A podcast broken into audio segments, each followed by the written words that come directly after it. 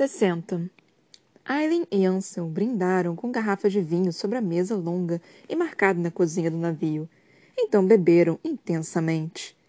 Deveriam velejar a primeira luz do dia seguinte. Norte. De volta ao norte. Para Terrassem. Aileen apoiou os antebraços na mesa escorregadia. Um brinde às entradas dramáticas. Lissandra, enroscada no banco na forma de leopardo fantasma e com a cabeça sobre o colo de Aileen, soltou uma risadinha felina. Ansel piscou, maravilhada. E agora? Seria interessante, resmungou Aiden, na outra ponta da mesa, onde ele e Rowan olharam com raiva para as duas. Ser incluído em apenas um de seus esquemas, Aileen. Mas a expressão de vocês é tão maravilhosa quando os revelo, cantarolou a jovem. Ele e Rowan grunhiram. Ah, ela sabia que estavam irritados. Muito irritados por não ter contado sobre Ansel. Mas a ideia de desapontá-los, de fracassar. Queria fazer aquilo sozinha. Rowan aparentemente dominou a irritação por tempo suficiente para perguntar a Ansel. O Zilken ou Valg não estavam em Melisande? Está sugerindo que minhas forças não seriam boas o suficiente para tomar a cidade e este fosse o caso? A mulher ruiva bebeu vinho, gargalha gargalhadas dançavam em seus olhos. Dorian sentara à mesa entre Fenris e Gabriel. Os três permaneciam sabiamente quietos. Lorcan e Elide estavam no deck, em algum lugar. Não, príncipe, continuou ela. Perguntei à rainha de Melisande sobre a ausência de horrores criados em Morat, e, depois de algum convencimento, ela me informou que, por algum árdio ou trama, tinham conseguido manter as garras de Erwan longe dela e dos próprios soldados.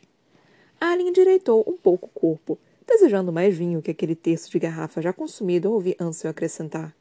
Quando essa guerra acabar, Melisande não terá a desculpa de estar sob transe de Erwan ou dos Valg. Tudo o que ela e os exércitos fizeram, a escolha de se aliar a ele, foi uma escolha humana. Um olhar significativo para a parte mais escura da cozinha, onde Mano Bico Negro sentava sozinha. Pelo menos Melisande terá as dentes de ferro com quem chorar. Os dentes de ferro da bruxa reluziram à luz fraca. A serpente alada não havia sido vista nem ouvida desde que partira, aparentemente. E ela e Elide tinham conversado por mais de uma hora no convés naquela tarde. Ari decidiu fazer um favor a todos e interromper. Preciso de mais homens, Ansel. Eu não tenho habilidade de estar em tantos lugares ao mesmo tempo. Todos voltaram a atenção para ela. Ansel apoiou a garrafa. Quer que eu levante outro exército para você? Quero que encontre as bruxas Crochã perdidas. Manon se endireitou. O quê? Alien passou a mão em um suco na mesa. Estão escondidas, mas ainda estão por aí. Se são caçadas pelas dentes de ferro. Podem existir em números consideráveis. Prometa compartilhar os desertos com elas. Você controla penhasco dos arbustos e metade da costa. Delas o interior do continente e o sul. Manon se aproximava, com morte estampada nos olhos. Você não tem direito de prometer tais coisas. As mãos de Rowan e Jaden dispararam para as espadas conforme Lissandra abriu um olho preguiçoso, estendendo uma pata no banco revelando garras afiadas como agulhas entre as canelas de Manon e de Aileen. Não pode ficar com a terra, não com a maldição, retrucou a rainha. Ansel a conquistou, por sangue, perdas e própria inteligência. É meu lar. O lar de meu povo. Foi esse o preço pedido, não foi? A gente de ferro recuperaram lá e Aaron deve ter prometido quebrar a maldição diante dos olhos arregalados de Manon. Alien riu com escárnio. Ah, as escenas não contaram isso para você, não é? Que pena. Foi o que os espiões Jansson descobriram. Ela olhou a líder alada de cima a baixo. Se você e seu povo se provarem melhores que as matriarcas, haverá um lugar para você naquela terra também.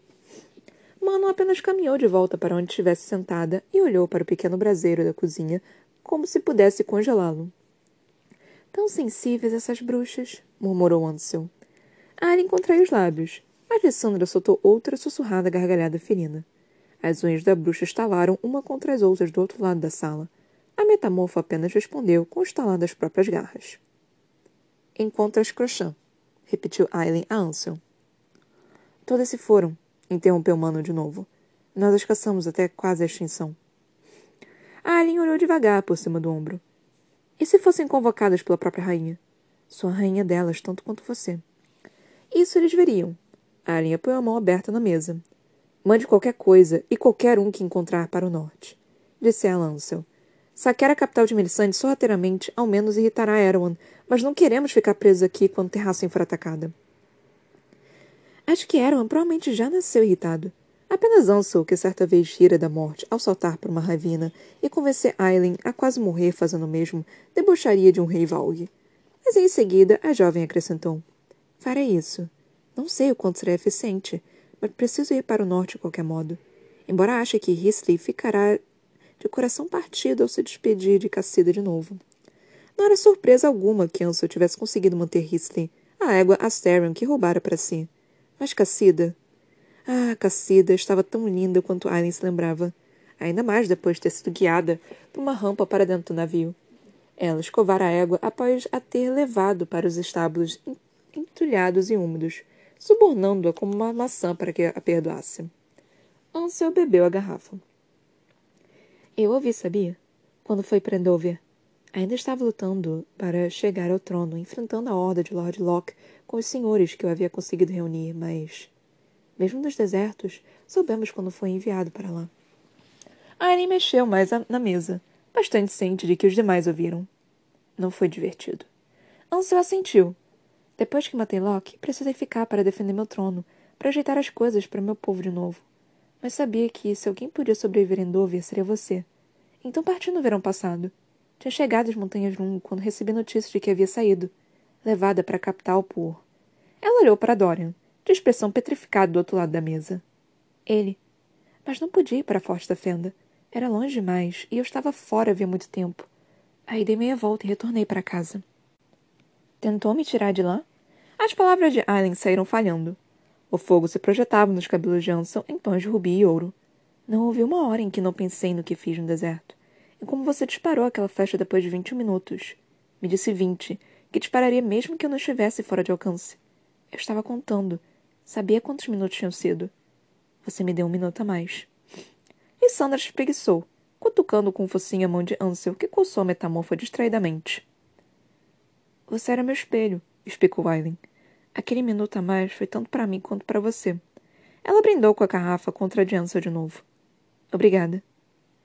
Não me agradeça ainda, replicou, apenas a, jo apenas a jovem ruiva. A rainha se endireitou. Os demais pararam de comer, largando os talheres do ensopado. Os incêndios na costa não foram causados por Erwan, informou Ansel, com aqueles olhos castanho avermelhados tremeluzindo à luz da lanterna. Nós interrogamos a rainha de Melisande e seus tenentes, mas... Não foi uma ordem de Morat. O grunhido baixo de Aiden indicou a ela que todos sabiam a resposta antes que fosse dita. Recebemos um relato de que soldados féricos foram vistos começando os incêndios, disparando de navios. Maeve, murmurou Gabriel, mas queimar não é seu estilo. É o meu, comentou Aileen. Todos a olharam. Ela soltou uma risada sem humor. Anso apenas assentiu. Elas está começando e a culpando por eles. Com qual propósito? perguntou Dorian, passando a mão pelos cabelos pretos azulados.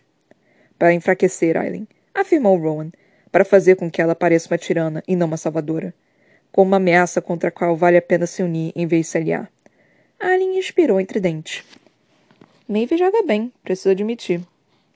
Então ela chegou a este litoral, constatou Aiden. Mas em que porcaria de lugar está? Um peso de medo embrulhou o estômago de Aileen. Não conseguia dizer no norte. Sugerir que talvez Maeve estivesse velejando para desprotegida terrassem. Um olhar para Fenris e Gabriel revelou que os dois já sacudiam as cabeças em uma resposta ansiosa ao olhar significativo de Rowan. Partiremos à primeira luz do dia, avisou Aileen.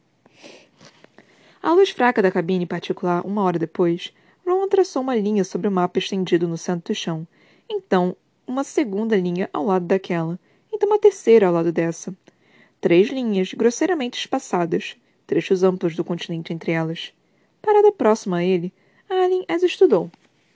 O guerreiro desenhou uma flecha, apontando para, para dentro da linha mais esquerda até aquela no centro e disse, baixinho, para que os demais, nos quartos adjacentes ou no corredor, não pudessem ouvir.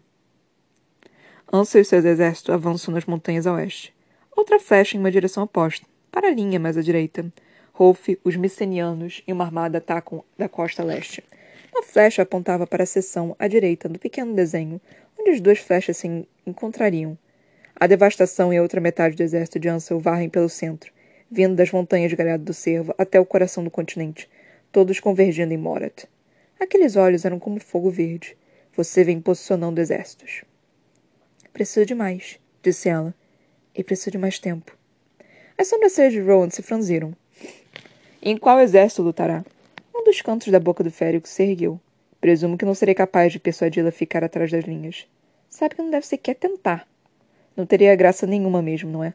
Se eu conseguisse toda a glória enquanto você ficasse sentada sem fazer nada, eu jamais pararia de falar nisso. Anne riu com escárnio. Então observou os outros mapas que haviam espalhado pelo piso da cabine. Juntos formavam um remendo de seu mundo, não apenas do continente, mas das terras além. A jovem ficou de pé, erguendo-se sobre o mapa, como se pudesse ver aqueles exércitos, tanto perto quanto longe. Rowan, ainda ajoelhado, olhou para o mundo que se estendia aos pés da jovem. Ela percebeu que de fato seria isso, caso vencesse aquela guerra, caso recuperasse o continente. Alien avaliou a extensão do mundo, o qual certa vez parecera tão amplo e, no momento, aos seus pés, parecia tão. frágil. Tão pequeno e frágil. Você poderia, sabe? Comentou Rowan, com a tatuagem contrastante à luz da lanterna. Tomar isso para si. Tomar tudo. Usar as manobras de merda de Maeve contra ela. Cumprir aquela promessa. Não havia julgamento. Apenas cálculo sincero e contemplação. E você se juntaria a mim se eu fizesse? Se me tornasse conquistadora? Você unificaria, não saquearia e queimaria. E sim, para qualquer que seja o fim. Essa é a ameaça, não é? Ponderou ela. Os outros reinos e territórios passaram o resto da existência se perguntando se algum dia ficarem entediada em Terrassen farão possível para certificar de que fiquemos felizes dentro de nossas fronteiras e de que os achemos mais úteis como aliados e parceiros de comércio do que como potenciais conquistas. Maeve atacou a costa de Eowyn, fazendo-se passar por mim, talvez para voltar aquelas terras estrangeiras contra mim, para reforçar o que afirmei com meu poder em Baía da Caveira, e usar aquilo contra nós. Roman assentiu. Mas se pudesse, você o faria? Por um segundo, Annie conseguiu ver, era o próprio rosto entalhado em estátuas, em reinos tão distantes que nem mesmo sabiam da existência de Terrassen. Uma deusa viva, herdeira de Mala e conquistadora do mundo conhecido. Traria música e livros e cultura, acabaria com corrupção que apodrecia em cantos da terra. Agora não, respondeu Aileen baixinho. Mas depois? Se ser rainha me entediar, quem sabe não considere me tornar imperadora? Para dar a meus filhos não apenas um reino para herdar, mas tantos quanto estrelas. Havia mal em dizer aquilo, de toda forma, em pensar a respeito disso, por mais idiota e inútil que fosse. Mesmo que contemplar possibilidades, talvez fosse. Talvez não a tornasse melhor que Maeve ou Erwan. Rowan indicou com o queixo o mapa mais próximo, na direção dos desertos. Por que perdoou Ansel, depois do que ela fez a você e aos demais no deserto? Alien se agachou de novo. Porque ela fez uma escolha ruim, tentando curar uma ferida que jamais poderia remendar tentando se vingar das pessoas que amava. E realmente colocou tudo isso em prática quando estávamos em Forsta Fenda, quando estava lutando naqueles ringues. Ela pescou um olho de forma maliciosa para o guerreiro. Eu sabia que se usasse o nome de Anso de Penhasco dos Arbustos, de algum modo chegaria a ela a notícia de que uma jovem de cabelos ruivos massacrava soldados treinados nos fósseis sob seu nome, e que Anso saberia que era eu. Então os cabelos vermelhos naquela época não era apenas para Orobin. Nem de perto. Aren franziu a testa para os mapas, insatisfeita por não ter visto nenhum outro exército escondendo-se pelo mundo. Ron lhe passou a mão pelo cabelo. Às vezes eu queria saber todos os pensamentos nessa cabeça, cada trama e maquinação. Então me lembro do quanto me dá prazer quando você os revela, em geral, no momento em que é mais provável que faça meu coração parar no peito. Eu sabia que você era um sádico. Ele a beijou, na boca uma vez, duas, então seguiu para a ponta do nariz, mordiscando com os caninos. Anne sibilou e afastou. Então a risada grave do guerreiro ressoou contra as paredes de madeira. Isso é por não ter me contado, comentou ele. De novo. Mas apesar das palavras, apesar de tudo, ele parecia tão. feliz. Perfeitamente contente e feliz por estar ali, ajoelhado entre aqueles mapas, com a lanterna quase no fim, e o mundo indo para o inferno. O macho frio e sem alegria que Aren conhecera aquele que estivera esperando por um oponente bom o bastante para lhe trazer a morte. Agora olhava para ela com felicidade no rosto. Anne lhe pegou as mãos, segurando com força. Rowan. A faísca se extinguiu dos olhos do férico. Anne apertou os dedos do guerreiro. Rowan, preciso que faça algo por mim. Manon estava deitada, enroscada de lado na cama estreita, sem conseguir dormir. Não era devido às condições precárias do lugar. Não, dormir em coisas muito pior. Mesmo considerando o buraco remendado expresso na lateral da parede. A bruxa encarou aquela falha na parede e o ar que entrava com a brisa salgada de verão. Não iria atrás das Crochã. Não importava de que a rainha de Terrassen a tivesse chamado. Admitir a linhagem era diferente de reivindicá-la. Mano duvidava de que as Crochãs estivessem dispostas a servir de qualquer modo, considerando que matara sua princesa, a própria minha irmã. E, mesmo que escolhessem servi-la, lutar por ela, Mano levou a mão à cicatriz espessa sob a barriga. As dentes de ferro não compartilhariam os desertos. Mas foi essa mentalidade, de sua bruxa virar de costas, tirando o cabelo do pescoço grudento de suor, que mandou todos para o exílio. Mais uma vez olhou entre as falhas naquele buraco para o mar além, esperando ver uma sombra no céu noturno, ouvir o estrondo de asas poderosas. Abraxos deveria ter voltado. Mona afastou o pesar que se encolhia na barriga. Mas, em vez de asas, passos soaram no corredor do lado de fora. Um segundo depois, a porta se abriu nas dobradiças quase silenciosas, então foi fechada de novo. Trancada. O que está fazendo aqui? Mano não se sentou a falar. O luar passou entre os cabelos pretos azulados do rei. Não tem mais corrente. Ela sentou ao ouvir aquilo, examinando o ferro preso à parede. À parede. É mais excitante para você se eu as usar? Olhos cor de safira pareceram brilhar no escuro quando Dorian se recostou contra a porta fechada. Às vezes é. Mano riu com escárnio, mas se viu dizendo: Você nunca deu uma opinião. Sobre o quê? Perguntou o rei, embora soubesse do que a bruxa falava. O que sou? Quem eu sou? Minha opinião importa para você, bruxinha? Ela caminhou até Dorian, parando a poucos metros de distância, senti cada centímetro de noite entre ambos. Não parece irritado por Ellen ter saqueado Melisande sem contar a ninguém, não parece importar que sou uma crochã. Não confunda meu silêncio com falta de sentimentos. Tenho bons motivos para guardar meus pensamentos para mim. Gelo reluziu nas pontas dos dedos do jovem. Mano observou a magia. Me pergunto se será você ou a rainha contra Eramo no final. Fogo contra a escuridão dá uma história melhor. Sim, mas despedaçar um rei demônio sem usar as mãos também daria. Um meio sorriso. Consigo pensar em formas melhores de usar minhas mãos, invisíveis ou de carne e osso. Um convite, uma pergunta. Mano encarou. Então termine o que começou, sussurrou ela. O sorriso de resposta foi suave, com um toque daquele brilho de crueldade que fazia o sangue da bruxa se aquecer, como se a própria rainha de fogo tivesse soprado chamas sobre ele.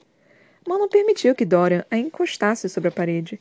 Permitiu que ele a encarasse enquanto abria os laços superiores de sua camisa. Um. A. Um permitiu que se aproximasse para roçar a boca contra o pescoço exposto, bem sob a orelha. Ela arqueou levemente o corpo ao sentir aquela carícia, ao sentir a língua, língua que se movia contra o ponto no qual estiveram os lábios de Dorian. Então ele se afastou, para longe, enquanto aquelas mãos fantasmas continuaram subindo pelos quadris de Manon até a cintura. A boca do rapaz se abriu levemente, o corpo tremia com autocontrole. Autocontrole, quando a maioria dos machos tomava e tomava o que Mano oferecia, banqueteando-se. Então Dora Ravilha disse. A mulher cão de casa estava mentindo naquela noite. O que disse sobre sua imediata? Senti a mentira. O gosto. Alguma parte apertada no peito da bruxa se aliviou. Não quero falar sobre isso. Ele se aproximou de novo, e aquelas mãos fantasmas seguiram sob seus seios. A bruxa trincou os dentes. E sobre o que você quer falar, mano? Ela não tinha certeza se Dorian tinha dito seu nome algum dia antes, e a forma como pronunciou. Não quero falar. Ponto, replicou Manon. E você também não, acrescentou ela com um olhar significativo. De novo, aquele sorriso sombrio e tenso surgiu, e, ao se aproximar mais uma vez, as mãos de Dorian substituíram as mãos fantasmas, traçando o quadril, a cintura, os seios, círculos indolentes e lentos que Manon permitiu simplesmente porque ninguém jamais ousara. Cada toque de pele contra pele deixava um rastro de fogo e gelo. Ela se viu hipnotizada por aquilo, por cada carícia atraente e lasciva. A bruxa nem mesmo considerou protestar quando ele lhe puxou a blusa e observou a pele nua, cheia de cicatrizes. O rosto do rei se tornou faminto ao ver os seios de Manon, a parte reta da barriga, a cicatriz que a cortava.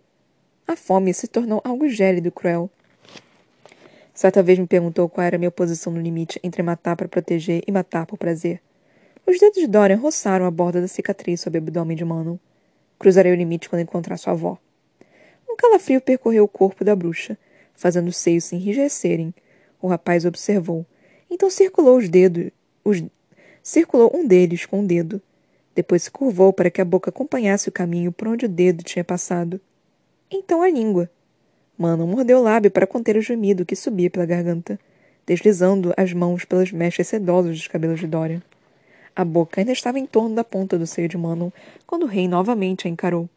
O olhar cor de safira, emoldurado por cílios cor de ébano, e falou: Quero sentir o gosto de cada centímetro seu.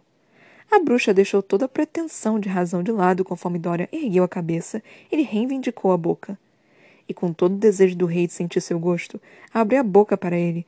Mano encontrou um gosto de mar, como uma manhã de inverno, algo tão estranho, mas familiar, que por fim aquele gemido lhe foi arrancado do interior. Os dedos de Dorian deslizaram para o maxilar da bruxa, virando o rosto para tomar a boca por completo. Cada movimento da língua era uma promessa sensual que a fazia arquear o corpo contra o dele, que a fazia ir de encontro a ele, carícia após carícia, conforme Dorian explorava e provocava, até que Manon não conseguisse pensar direito. Ela jamais contemplara como seria. Perder o controle. E aquilo, não ser uma fraqueza, mas uma liberdade. As mãos deslizaram pelas costas de Manon, como se saboreasse os músculos ali. Então em volta, segurando em concha suas costas, roçando-a contra cada centímetro rígido dele. O ruído baixo na garganta da bruxa foi interrompido quando Dória puxou na parede com um movimento suave. Mano entrelaçou as pernas em volta da cintura do rapaz ao ser carregada até a cama, a boca do rei jamais se afastando conforme a devorava mais e mais, conforme deitava sob ele, conforme abria a calça da bruxa, botão após botão para retirá-la. Mas Dória se afastou por fim, deixando-a ofegante enquanto observava, completamente nua diante de si o rei fez carícias na lateral da coxa de Manon com o dedo. Subindo. Eu quis você desde o primeiro momento em que a vi na floresta carvalhal. Confessou Dorian, a voz baixa e áspera. A bruxa ergueu a mão para tirar a camisa do rei, deslizando o tecido branco e revelando a pele bronzeada e os músculos esculturais. Sim, foi tudo que Manon disse. Ela lhe abriu o cinto, as mãos trêmulas.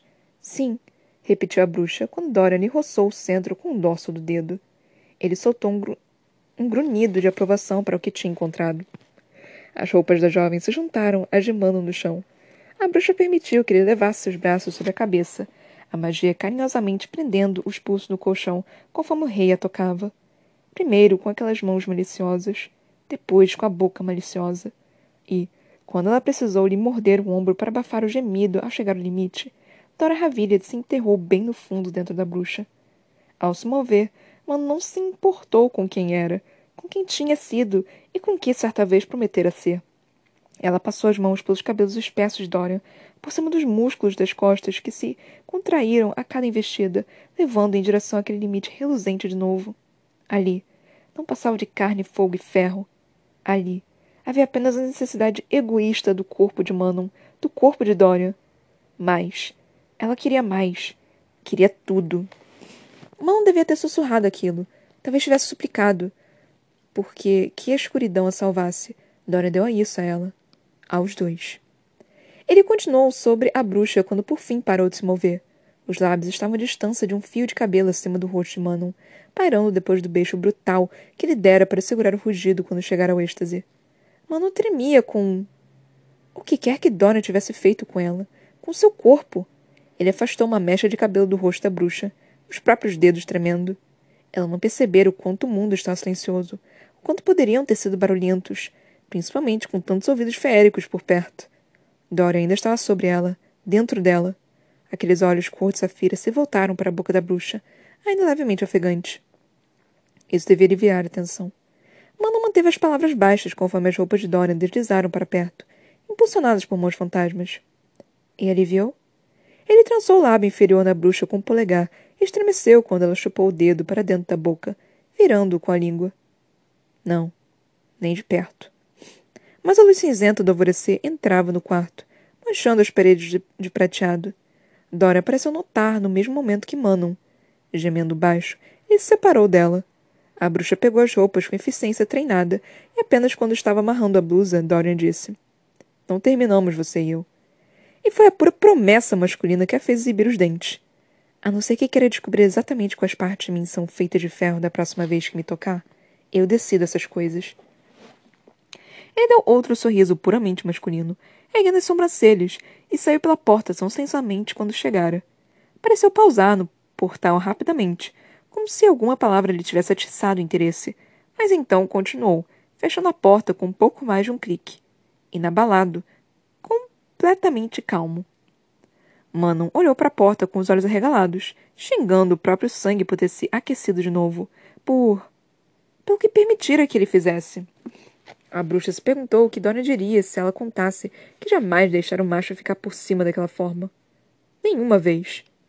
Ela se perguntou o que o rei diria se contasse que tivera vontade de enterrar os dentes em seu pescoço e descobrir qual era o gosto daquela pele. Colocar a boca em outras partes para ver qual era seu gosto ali. Manon passou as mãos pelos cabelos e afundou no travesseiro. Que escuridão a envolvesse. A bruxa fez uma oração silenciosa, visando ao retorno rápido de Abraxos. Tempo demais. Tempo demais passar entre aqueles malditos humanos e masféricos. Precisava partir. Ele ficaria seguro ali, a rainha de Terrassen podia ser muitas coisas, mas Manon sabia que ela protegeria a jovem. Contudo, com as treze dispersadas e provavelmente mortas, independentemente do que Dorian alegara, ela não tinha certeza absoluta de para onde seguiria depois da partida. O mundo jamais parecera tão amplo. E tão vazio. Mesmo completamente exausta, Elide mal dormira durante a longa noite em, qual, em que ela e Lorcan se balançaram nas redes com os outros marinheiros. Os cheiros, os sons, a oscilação do mar, tudo isso a incomodava. Nada a acalmava.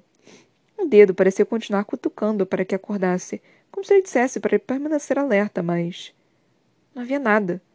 Lorcan se revirou durante horas, como se a mesma força implorasse para que ele acordasse. Como se esperasse algo. A magia do guerreiro estivera falhando quando chegaram ao navio, embora o macho não tivesse dado sinais de cansaço, além de um leve contrair de boca. Mas ele sabia que ele estava perto do que tinha descrito como esgotamento, Sabia porque, durante horas depois daquilo, a pequena tipóia de magia em torno de seu calcanhar ficara tremeluzindo e saindo do lugar.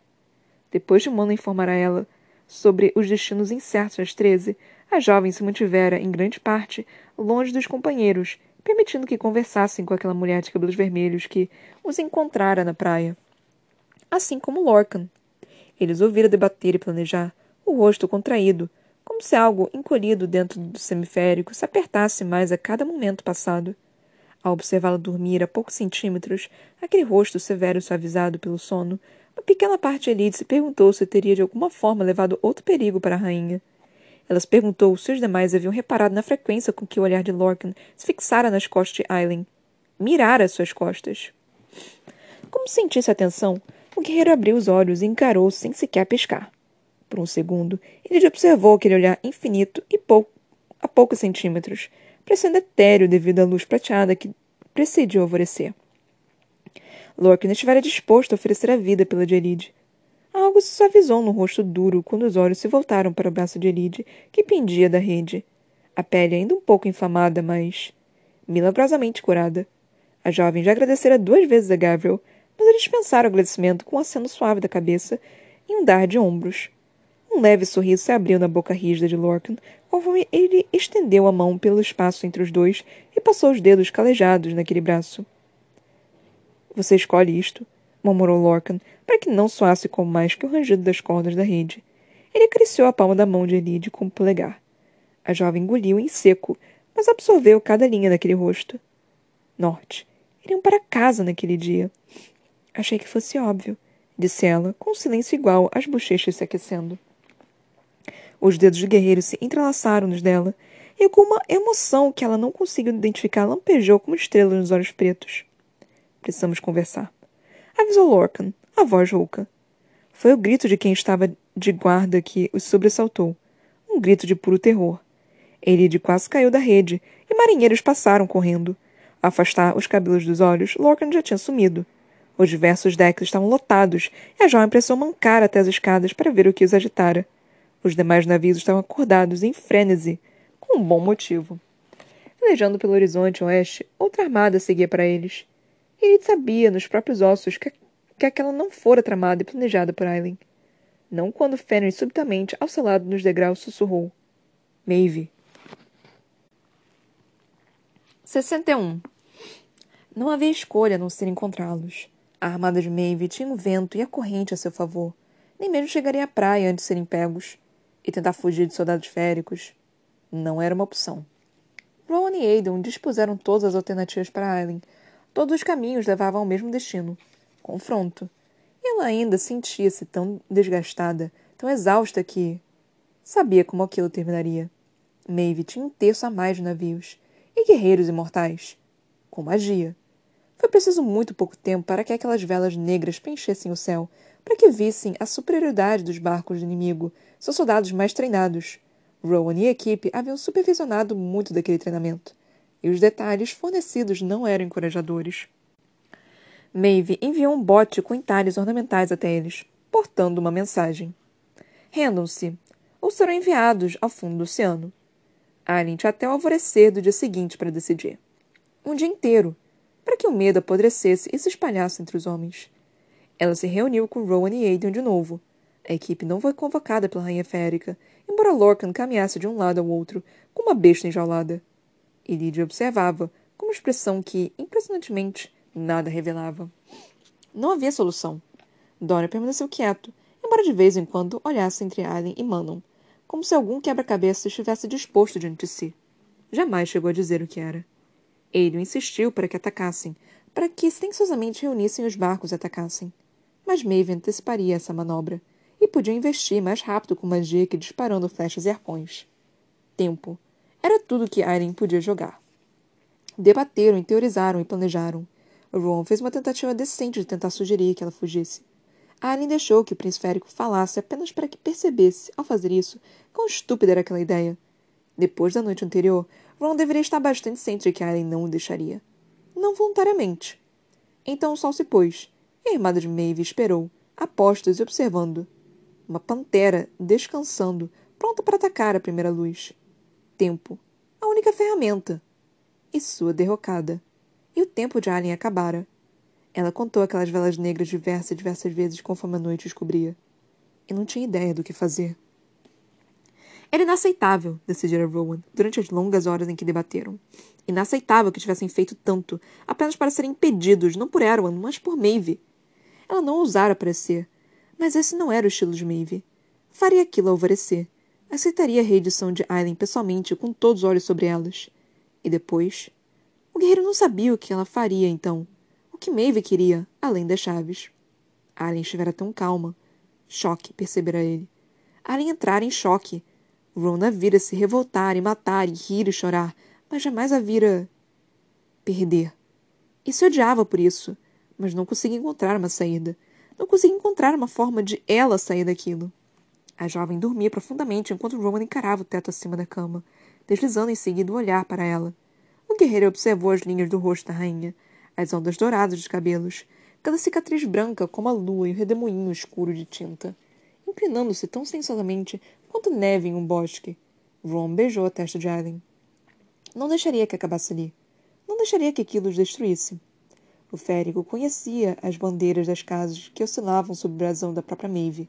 Contara e catalogara-as o dia todo, vasculhando as catacumbas da memória. Ele vestiu as roupas rapidamente e esperou chegar sorrateiramente ao corredor para afivelar o cinto de espadas. Ainda segurando a maçaneta, permitiu-se olhar uma última vez para ela. Por um momento, o passado o envolveu. Por um momento, Ron viu Aileen como quando a conhecera nos telhados de Veresse, bêbada e arrasada. Estivera na forma de falcão, avaliando nova missão. Ela reparara no animal, destruído e se recompondo, mesmo assim o vira ali. E tinha mostrado a língua para Rowan. Se alguém tivesse dito a ele que a mulher bêbada, briguenta e amarga se tornaria a única coisa sem a qual ele poderia viver, o guerreiro fechou a porta. Aquilo era tudo que podia oferecer. O príncipe férico chegou ao deck principal e se transformou, pouco mais que um brilho de luar, quando ergueu um escudo sobre si e voou pela noite envolto em meresia, para o coração da frota de Maeve. O primo de Rowan teve o bom senso de não tentar matá-lo assim que o viu. Eram próximos o bastante, em termos de idade, e Ron crescera com ele, sendo criado ao lado do primo na casa do tio, depois que os pais haviam passado para o além-mundo. Se tio algum dia também se fosse, seria Enda quem ocuparia o posto de chefe da casa. Um príncipe de título, propriedade e armas consideráveis. Enda, para seu crédito, sentiu a chegada antes que Ron entrasse em fininho pelo escudo frágil nas janelas, e permaneceu sentado na cama, apesar de vestido para a batalha, a mão na espada. O primo olhou Rowan de cima a baixo quando ele se transformou. Assassino ou mensageiro, príncipe? Nenhum dos dois, respondeu o guerreiro, inclinando levemente a cabeça. Como ele, Enda tinha cabelos prateados, embora os olhos verdes fossem salpicados de um marrom que às vezes engolia esverdeado se o férico estivesse enfurecido. Sir Ron havia sido criado e moldado para os campos de batalha, e ainda fora esculpido para as intrigas e maquinações da corte. O primo, embora alto e musculoso bastante, não tinha a largura de ombros do guerreiro ou a compleição sólida, por mais que isso também pudesse ser devido aos diferentes tipos de treinamento recebidos. Enda sabia o suficiente sobre como lutar para que isso lhe garantisse estar ali, liderando as forças do pai, mas as próprias educações tinham se cruzado pouco depois daquelas primeiras décadas de juventude, quando juntos haviam corrido soltos na principal propriedade da família. Enda mantinha a mão no cabo da espada fina, completamente calmo. Você parece. diferente, disse o primo, as sobrancelhas se contraindo na direção uma da outra. Melhor. Houvera uma época quando Enda fora amigo de Rowan, antes de Líria. Antes. de tudo. E talvez o guerreiro quisesse explicar quem e o que eram responsáveis por aquela mudança, mas não tinha tempo. Não. Tempo não era seu aliado naquela noite. Então apenas comentou. Você também parece diferente, príncipe. Enda deu um meio sorriso. Pode agradecer meu parceiro por isso. Em outra época, aquilo poderia ter lançado uma pontada de agonia por dentro dele. O fato de Enda falar aquilo o lembrava que, talvez, ele não fosse um guerreiro forjado para a batalha, mas um membro da corte era tão bom quanto qualquer outro em notar detalhes importantes e reparar no cheiro de Aileen, agora para sempre entrelaçado ao de Rowan. Então o guerreiro assentiu, sorrindo um pouco também. Era o filho de Lord Kerrigan, não era? De fato, havia outro cheiro entrelaçado de Enda, a reivindicação profunda e verdadeira. Era. Ele sorriu de novo, olhando para o anel no dedo. Firmamos a parceria e nos casamos no início deste verão. Quer dizer que esperou cem anos por ele? O macho deu de ombros, afrouxando a mão da espada. Quando se trata da pessoa certa, príncipe, esperar cem anos vale a pena. Ele sabia. Entendia tão bem que o peito se partiu ao pensar naquilo. Endymion, começou Rowan com a voz rouca. Enda, preciso que ouça. Havia muita gente que poderia ter chamado os guardas, mas ele conhecia Enda. Ou conhecera. Era apenas um de vários primos que se meteram em seus assuntos durante anos, Tentaram, pensava Rowan, naquele momento, não pela fofoca, mas para lutar a fim de manter uma pequena parte do guerreiro viva. Ainda mais que qualquer um. Então Endymion deu a ele o dom de ouvir. O príncipe tentou ser conciso, tentou evitar que as mãos tremessem. No fim, imaginou que era um pedido simples. Quando terminou, seu primo observou qualquer resposta escondida por trás da máscara de neutralidade treinada da corte. Então falou: Vou considerar. Era melhor que Ron podia esperar. Sem dizer mais nada, ele se transformou de novo e saiu voando pela noite, na direção de outra bandeira, ao lado da qual tinha marchado. E de navio em navio, o príncipe férico seguiu. O mesmo discurso. O mesmo pedido. Todos eles. Todos os primos deram a mesma resposta. Vou considerar.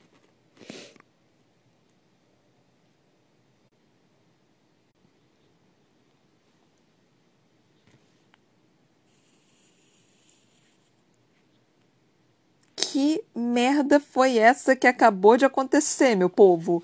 Caralho, como assim? Gente, não, não, não, não. Tava tudo indo, tipo, tava tudo indo tão direitinho, tá tipo, mano, que... E eu, e eu falei no outro episódio, né? Tipo, ah, o que pode acontecer agora, sabe? Não pode acontecer agora, vai, vai tudo dar certo, vai tudo dar certo, né? Tipo, não, toma aqui essa merda aqui pra cima de você. Tipo, ah, obrigada, obrigada, Sarah J. Maas. É, quem conhece o livro provavelmente estava rindo muito da minha cara quando eu falei, tipo, não tem acontecer, tem, tem, não consigo entender o que, que vai acontecer. E aí, toma, você não consegue entender, toma aqui, essa filha da puta, toma isso daqui da tua cara, então, tipo, querida, toma isso. Você tava achando que tava, tava, tava, tava simples demais? Tava, tava, tava muito neutro pra você, sua arrombada? Então toma aqui, toma, sua filha da puta. Eu não posso falar essas coisas, mano. Eu não posso falar que, tipo, né, estamos meio neutro, agora tá todo mundo junto, eu acho que vai ficar meio, meio linear, né? Então, eu não posso falar essas coisas. Que é só falar essas coisas com a Sarah J. Maas, que ela, ah, é? Então toma aqui, pá arrombada. Que, tipo, cara, eu não sei se ela. É, é quase como se ela me ouvisse, sabe? Ou se ela planejasse, tipo, certinho essa merda. Tipo, ah, não, aí vai, vai, ser, vai ser esse negócio estrondoso aqui, e aí vai ficar um pouquinho linear, só por um pouquinho de tempo. Aí quando você começar a falar, tipo, ah, tá começando a ficar. tá começando a ficar linear, né? Toma essa merda aqui também pra você, ô arrombada. Então, a Sarah J. Maas, ela tem muito disso. Eu já devia ter aprendido. No, se... no sexto livro, eu devia ter aprendido isso. Mas não, não, eu continuo levando tapa na cara. Eu continuo me fudendo. Eu continuo levando plot twist arrombada. Eu continuo, continua acontecendo. Sarah J. Maas, você é incrível. Eu te amo, eu te amo real. Tipo, você é maravilhosa. Puta que me pariu. É, é, tão bom ter um livro assim que você, tipo, fala, ah, então, eu não sei mais o que esperar e toma aqui! É tipo, ai, cara, maravilhoso, maravilhoso. É muito bom quando isso acontece, gente. É, é, é muito satisfatório, ainda mais que, tipo, eu não sei se vocês já perceberam, mas eu sou relativamente boa né, em criar teorias. Tem algumas que são muito loucas, né? Até tiveram algumas que, que eh, eu não chutei a bola. Tipo, eu peguei a bola e saí correndo. Ai, porque eu, foi, foi, não, não foi uma bola curva, não foi uma bola, tipo, fora do gol. Eu, eu só, tipo, peguei a bola e saí correndo pro outro lado. Foi isso que eu fiz, basicamente. Então tiveram umas coisas mais ou menos assim. Mas tiveram várias coisas que eu conseguia decifrar, que eu conseguia, tipo, é, saber o que estava acontecendo. Então tiveram várias coisas assim que eu fiquei, hum, isso daqui vai acontecer, hum, isso daqui também vai acontecer. Então tem várias coisas assim, geralmente são com personagens, não com ações. Eu geralmente consigo perceber o que está passando na cabeça dos personagens mas, tipo, é, ver na, na história mesmo, tipo, o que, que pode acontecer na história, tipo, questão de estratégia, questão de guerra, questão de, de povo, questão de, de, de simplesmente estratégia de, de, guerra mesmo, sabe? Eu não consigo, eu não consigo. Isso é algo que eu tenho. É, eu não tenho noção. Eu, eu realmente não tenho uma menor noção, assim. É algo bem simples, assim, que eu faria. Não teria nenhuma estratégia, tipo, bem... É, bem grande, bem grandiosa, nada assim. É, é algo bem, bem simplesinho que eu tenho. Então, tendo todos esses plot twists na parte que eu não sou boa em decifrar, é interessante. Eu não sei como é que vocês são, mas eu sou, eu sou relativamente ruim para essa parte é, ler, decifrar personagem, relativamente fácil. Consigo decifrar. Eu, eu, eu consigo perceber várias coisinhas assim que a Sarah J. Maas coloca, né? Eu consigo perceber. Então, é, decifrar personagens, eu sou um pouquinho melhor. Não vou falar que eu sou tipo. Eu sou, sou a melhor, não, mas eu, eu consigo decifrar um pouquinho. Mas puta que me pariu! Ai, caralho, tipo. Rowan, Rowan, Rowan, meu lindo, o que, que você tá fazendo? O que, que você tá fazendo? Cara, ele vai fazer merda. Ele, ele tá fazendo uma merda. Ele tá fazendo uma merda. Eu tô sentindo. Eu tô sentindo que ele tá fazendo uma merda. Porque eu não sabia como ela ia sair dessa. Tipo, a única, a única solução que eu poderia pensar que, que poderia passar dessa merda seria, tipo, incinera a porra toda, mas a Aren tá exausta. Eu não sei se tem mais magia ali. Tipo, ela tá cansada, tá todo mundo cansado, sabe? Então, eu não sei se, se isso vai dar certo, sabe?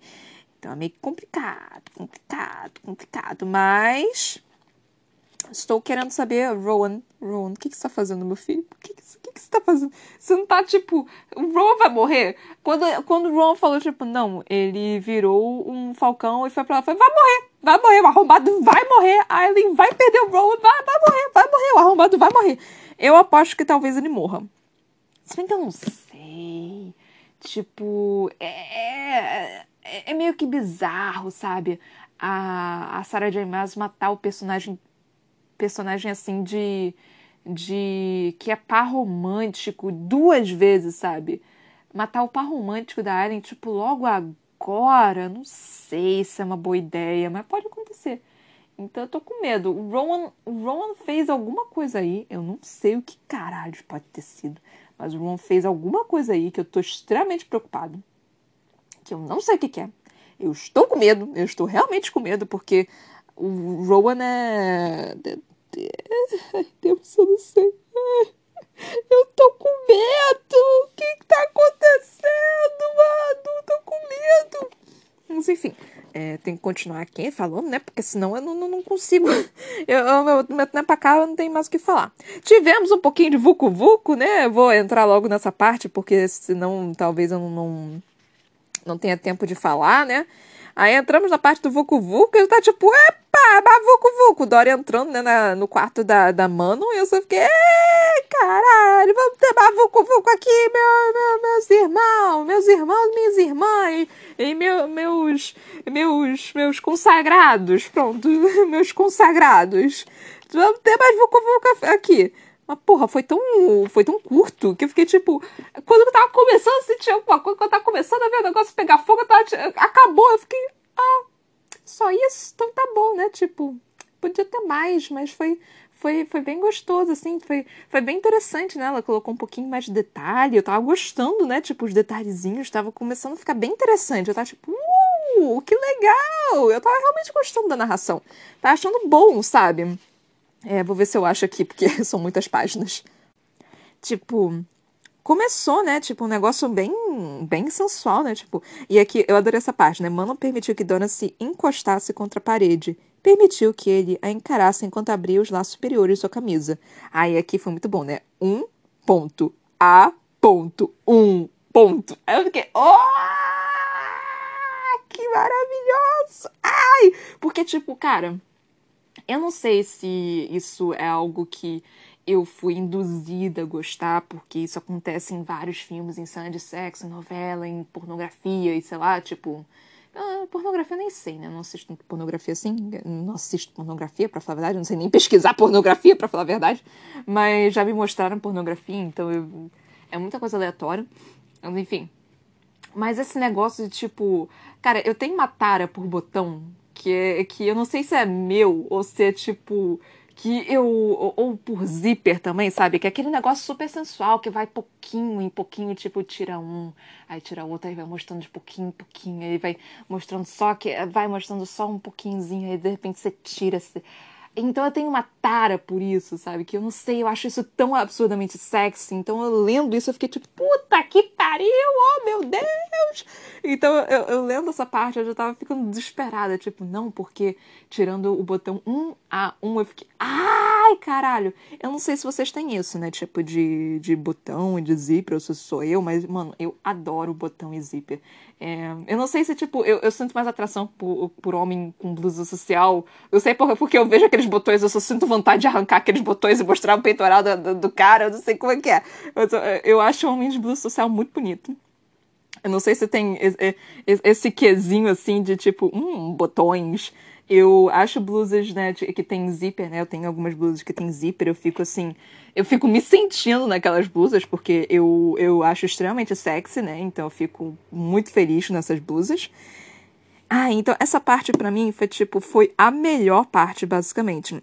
E tipo, foi, foi um negócio de carícia, foi um negócio tão gostoso e, e sensual e tipo, mas foi pouco, Sarah J. Maas, foi muito pouco. Eu queria ter tido mais. E ela é tão.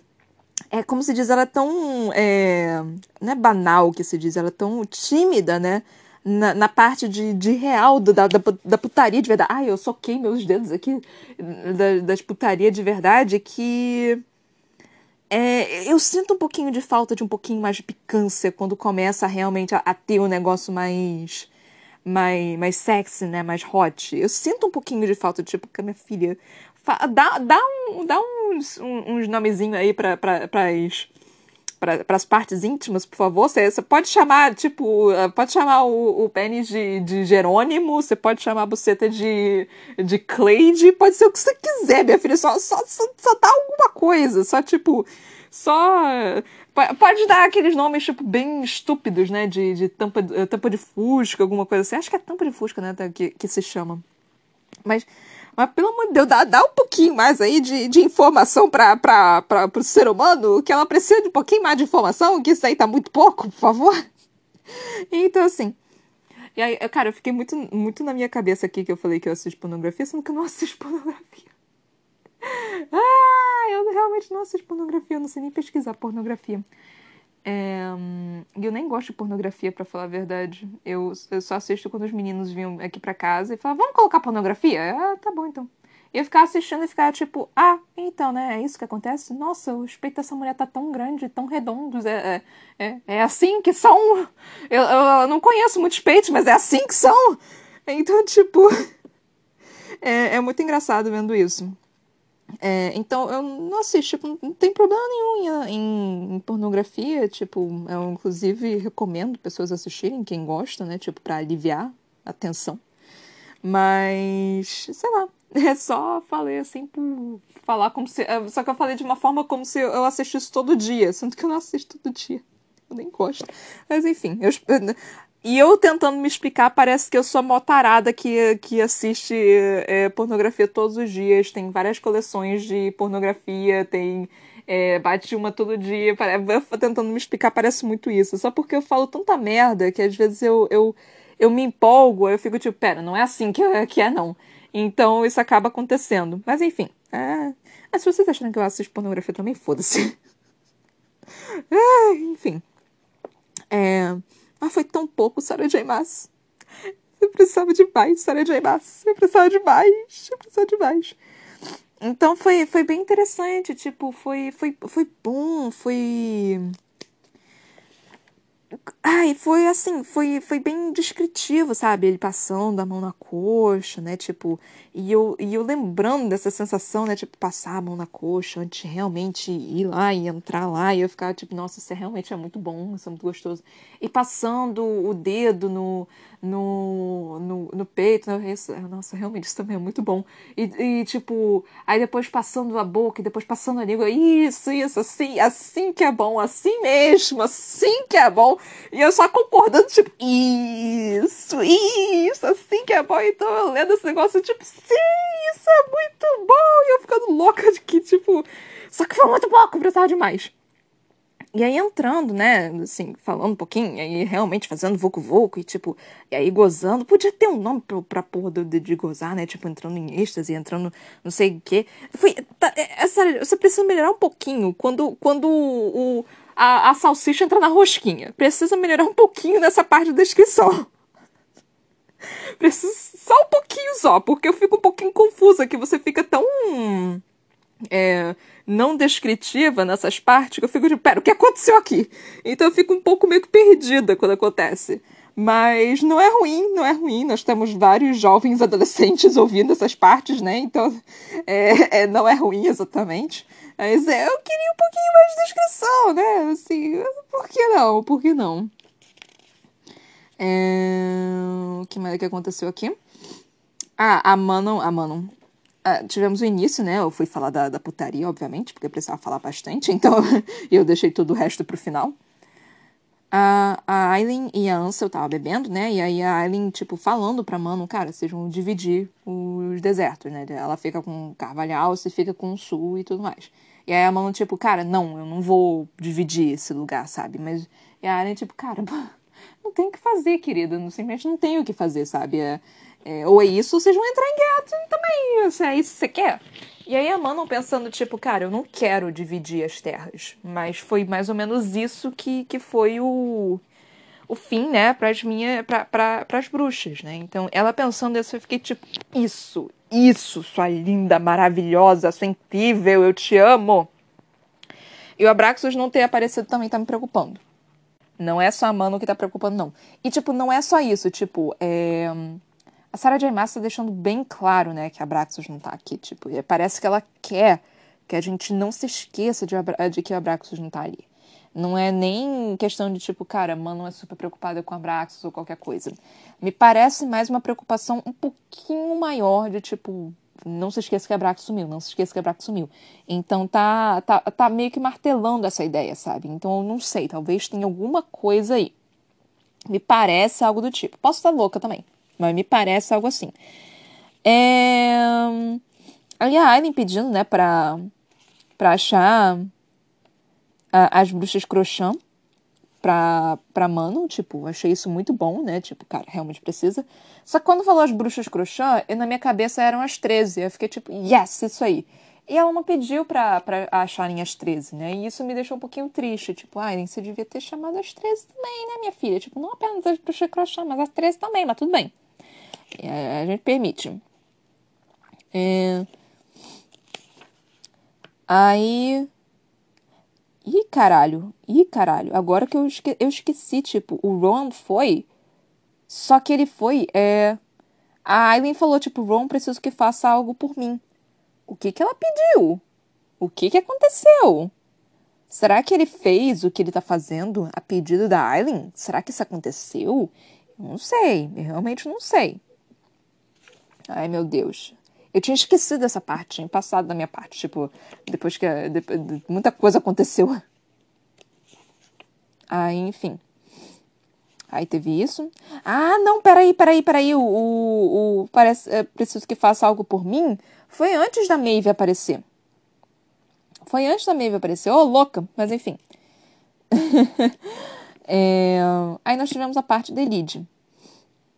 Que tá, ela tava, tipo, tendo, né, aquela, a deusa dela falando com ela, tipo, cutucando, tipo, cara, você atenta aí, atenta aí. E não tinha nada, eu estava tipo, cara, será que tem alguma coisa mesmo? Não deve ter nada, deve ter porra nenhuma. Aí o Lorcan também, ela dormindo lá do Lorcan, né, e aí o Lorcan, tipo, é, falei, falou como precisamos conversar. Eu fiquei, ah, puta que me pariu. E aí, tipo, de repente acontece tudo isso. Tipo, ah, Ron, faz alguma coisa por mim. Ah, é, Manon e, e Dorian acabam, acabam fazendo Vucu Vucu. Ah, e, é, Lorcan tem alguma coisa para falar pra Elide. Ótimo, obrigada por, por não me contarem. Obrigada por fazer toda essa. essa esse suspense com a minha pessoa. Eu sou um ser humano ansioso, Sarah J. Maas. Sou um ser humano ansioso, Sarah J. Maas. Não dá, assim, não dá não, minha filha. Você precisa me ajudar, querida. Precisa me falar as coisas com mais antecedência, minha flor. Porque não dá, não dá. Não consigo. Minha ansiedade, meu amor. E não é sempre que eu consigo ler aqui não, cacete. Eu, eu, tenho, eu tenho probleminhas. Eu tenho vários probleminhas. Eu preciso de descanso. Eu preciso dormir. Eu preciso fazer muitas coisas. E nem sempre eu consigo estar aqui. Então, Sarah J. Maas, o que, você está fazendo com o meu psicológico, Sarah J. Maas? Mas enfim, gente. É, é isso que eu tenho para falar agora. É, às vezes eu falo uma merda e o negócio fica martelando na minha cabeça, tipo, será que eles entenderam? Será que eu falei muita merda? Será que, tipo, eu consegui explicar direito ou que parece que eu só estou tentando cobrir algo que eu, na verdade, não. que eu quis dizer, mas eu falei errado e alguma coisa. Isso acontece aqui sempre, gente, é impressionante. Quando eu estou fazendo live no meu canal também, é, que é na Twitch, inclusive, Toca da Broca, que se chama, nossa, a quantidade de vezes que eu falo alguma coisa eu fico tipo, pera. Então, aí eu fico tipo, pera, é, deixa eu fazer essa frase aqui de novo, aí parece que eu tô mentindo, aí eu fico tentando explicar diversas diversas vezes, né, a mesma coisa. Isso acontece o tempo todo, é uma merda, mas eu tento, eu tento, gente. Eu sou um ser humano honesto, eu tento deixar as coisas mais mais simples possíveis, enfim. É, aí, se possível, me seguir lá na Twitch, né, Toca da Broca. É, se possível, me seguir no meu Instagram também, Ana Brocanela, página no Facebook a.c.brocanelo. Brocanela tem dois L's, é de livro, que eu tenho um publicado também, que se chama Pandora, tá nas lojas virtuais Amazon e na editora Visão em formato e-book físico. Então, tem tudo isso, né? Tinha outra coisa que eu queria falar que eu esqueci. Ah, tá, eu lembrei. Mas não era nada disso daqui, não. Era só que uma vez eu, eu, eu falei, né, sobre algo que tava, que tava acontecendo. Aí, tipo, eu usei um termo que eu assim que eu falei, eu fiquei tipo, hum, talvez seja mal interpretado. Só que eu não tive tempo de, de explicar o que estava acontecendo. Porque a pessoa estava voltando, eu estava explicando para uma pessoa, para um amigo meu, estava mandando áudio para um amigo meu, estava me chamando com o meu outro amigo. E aí eu mandei áudio para esse meu amigo, enquanto estava me chamando com esse meu amigo, meu outro amigo. E aí esse meu amigo que eu tava em chamada, ele ouviu, e ele perguntou, tipo, ah, o que, que você quis dizer com isso? Eu, puta que pariu, não era pra ele ter ouvido isso. Aí eu fiquei morrendo de vergonha. E, tipo, não era nada demais, era só algo que, que é, fazia parecer que, sei lá, eu, eu tava sendo bem babaca. Mas na verdade não era, só, mas assim que eu falei, eu fiquei tipo, hum, isso aqui não é a melhor terminologia para isso, né? Não é a melhor forma de fazer isso, mas tudo bem. Eu só não tive tempo de refrasear. Enfim. Se possível, compartilhar esse podcast. eu ia agradecer muito. Ele tá no Spotify, no Anchor, no Google Podcast, no Breaker, no Overcast, no Pocket Cast e no Radio Public. Ele tá em todos os lugares. Então, eu não sei de onde vocês estão ouvindo. E eu não sei se, tipo, tem algumas pessoas que estão no Brasil, tem outras que estão nos Estados Unidos. Eu não sei de onde vocês estão ouvindo e de qual plataforma vocês estão ouvindo, mas se possível compartilhar, por favor, seria, ficaria muito agradecida. E a, aqui vai sempre crescer, tá, gente? Vão vir vários livros, então, caso não tenha é, um episódio que você quer ouvir, ouçam os outros livros que são legais também, tá, gente? Meu tempo! Então, gente, beijinhos, tchau, tchau.